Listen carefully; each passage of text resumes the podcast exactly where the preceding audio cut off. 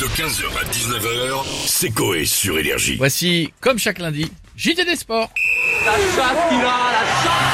Second poteau Pavard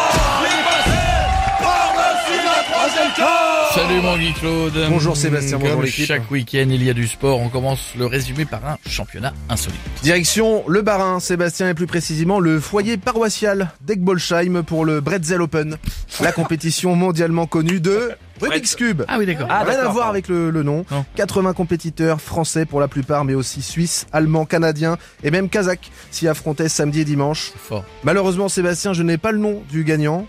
Mais je sais que celui qui a fini dernier est amputé des quatre membres, est toujours assis devant son Rubik's Cube. Essaye tant bien que mal de le finir par la pensée, mais c'est compliqué.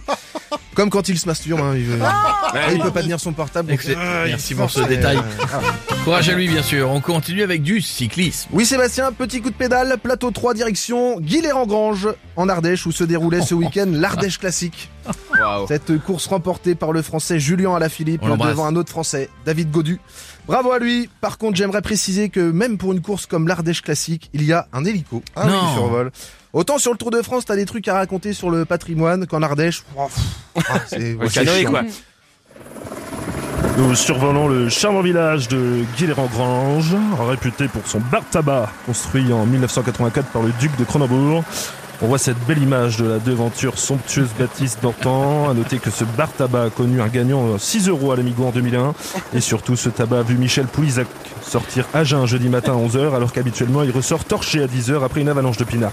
Merci beaucoup. Hier, il y a eu la victoire du 15 de France en Oui. rugby face à l'Écosse. Très bel essai euh, des Français, le dernier qui a sauvé tout le monde, mais aussi le choc PSG-OM en football. Oui Sébastien, le Classico d'hier soir a vu la victoire des Parisiens. 3 buts à 0 à Marseille, 2 buts d'Mbappé, un but de Messi. Le PSG a pris sa revanche après leur défaite en Coupe de France la semaine dernière, 2 buts à 1. Comment je disais niqué Bonjour, comment ils étaient dégoûtés les Marseillais. Pour savoir comment allaient les supporters euh, des deux côtés aujourd'hui, j'ai appelé un bar de supporters parisiens et un bar de supporters marseillais ce matin en leur posant la même question. Alors le 3-0, c'est comment? On commence par le bar parisien.